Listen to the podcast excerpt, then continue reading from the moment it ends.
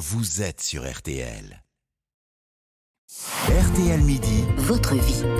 RTL Midi, votre vie, car l'info, c'est aussi ce qui fait votre quotidien. Et aujourd'hui, donc, on parle papillomavirus, un virus sexuellement transmissible et responsable de 6000 cas de cancer chaque année en France. Et pourtant, pourtant, il existe un vaccin pour s'en protéger. Bonjour Odile Pouget. Bonjour Céline, bonjour à tous. Spécialiste santé ici à, à, RTL. Alors avant de revenir sur la vaccination et sur les nouveautés dans ce domaine, un petit rappel toujours nécessaire. Le papillomavirus, c'est quoi? Eh bien, c'est un virus avec euh, lequel la plupart d'entre nous allons entrer en contact au cours de notre vie sexuelle. Pour vous donner un chiffre, c'est quand même 80% de la population mondiale.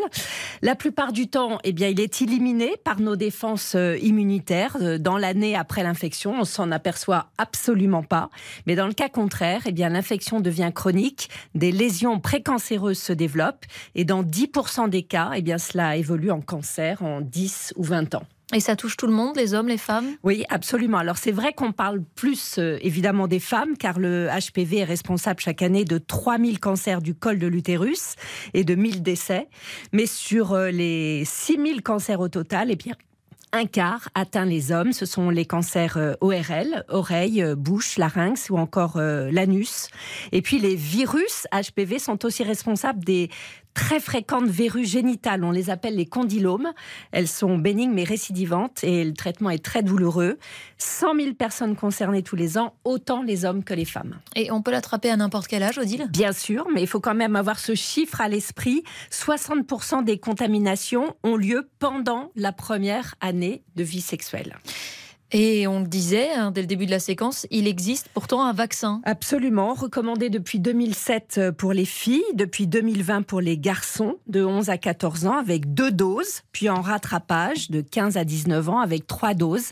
Et ce vaccin prévient jusqu'à 90% des infections à HPV. Un vaccin destiné aux ados Bien sûr, parce que la chose primordiale, primordiale quand même, c'est d'être protégé avant les premières relations sexuelles. Le vaccin n'arrête pas un processus cancéreux qui a déjà démarré. Alors en Australie, en Suède, au Royaume-Uni ou même en Espagne, dans tous les pays qui vaccinent en masse, eh bien les résultats sont là. Un seul exemple, l'Australie, pionnière dans ce domaine, qui est en passe d'éradiquer le cancer du col de l'utérus. Aujourd'hui, en Australie, 85% des filles, 75% des garçons sont vaccinés. En France, on en est très loin, ah oui, j'imagine. Très très loin, puisque 48% seulement des filles de moins de 15 ans ont reçu une injection. Chez les garçons, c'est encore plus faible, 12% pour la première dose. Et, comment on explique que cette couverture vaccinale soit si faible? Alors, il y a bien sûr les réticences classiques hein, euh, vis-à-vis -vis du vaccin. Son coût, une centaine d'euros, remboursé à 65% par la sécurité sociale. Et puis, c'est vrai, un accès à cette vaccination qui n'était pas très simple jusqu'à maintenant.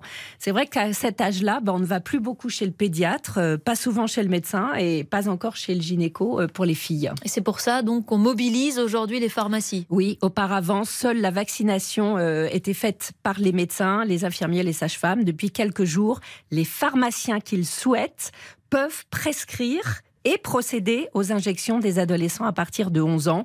Il faut évidemment qu'ils aient suivi une formation. Et le public cible, on, le disait, ce sont donc les ados, Odile. On va aussi aller les sensibiliser dans les collèges maintenant. Oui, grande campagne de vaccination qui va être lancée à la rentrée scolaire dans tous les collèges publics et privés pour les élèves de 5e sur la base du volontariat. Il n'y aura rien d'obligatoire. Et d'ailleurs, si vous êtes parent d'un enfant de 5e, eh bien, vous avez déjà dû recevoir un premier courrier d'information au mois de juin. Et puis, au, en mois de septembre, vous allez recevoir des documents d'explication plus une autorisation de vaccination vaccination à signer. Il faudra celle des deux parents et celle de l'enfant. Et les premières vaccinations auront lieu en octobre à l'intérieur euh, des collèges et sur le temps scolaire. Et qui va vacciner justement? Des équipes mobiles qui travaillent habituellement dans les centres de vaccination. Ce sera gratuit. Et les élèves, donc en cinquième, sont aujourd'hui 800 000. L'objectif pour cette première année, c'est d'atteindre au moins 30%.